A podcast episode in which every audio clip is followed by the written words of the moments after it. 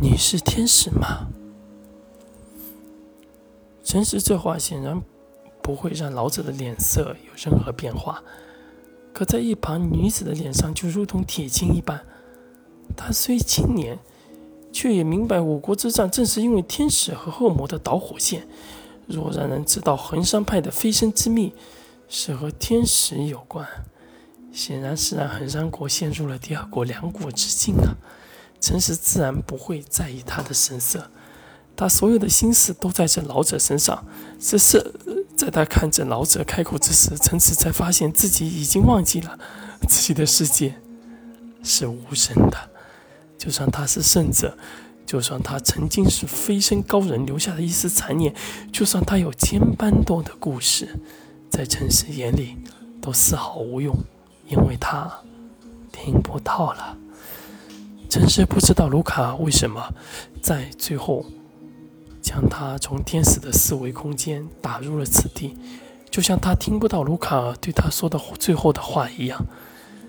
他也无法知道此时这名老者所说之话，这显然是对他最大的讽刺。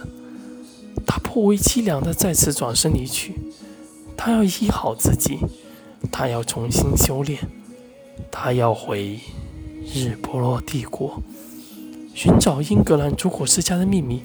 他见过大神赐的力量，或许，或许，他可以再次踏上那条踏天之路。这时，村民也已然悉数赶到，他们看到眼前的神使蹦出的老者，皆跪地叩拜。这是真正的神迹。那几个去拿酒的小孩此时也已然来了，蹦蹦跳跳地跑到眼前，将酒壶递向了陈实。陈实接过酒壶，大笑一声，大口大口饮下，全然不顾在场的女子和残念的神使老者。酒很涩，很甜，也让人颇为醉意。微微的清风从陈实的发丝间吹过，不知扬起的是陈实的发丝，还是那依然坚定的眼神和心。陈实笑了笑，或许他曾经对生活抱怨过。或许那一刻，他也真的心死过。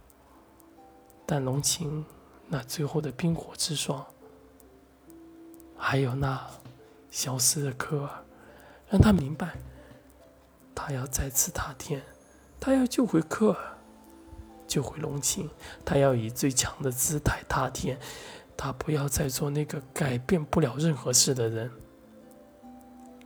陈醒看向小女孩，淡淡道。谢谢你，小女孩。哥哥走了，要去完成一件很重要的事。下次再来看你啊。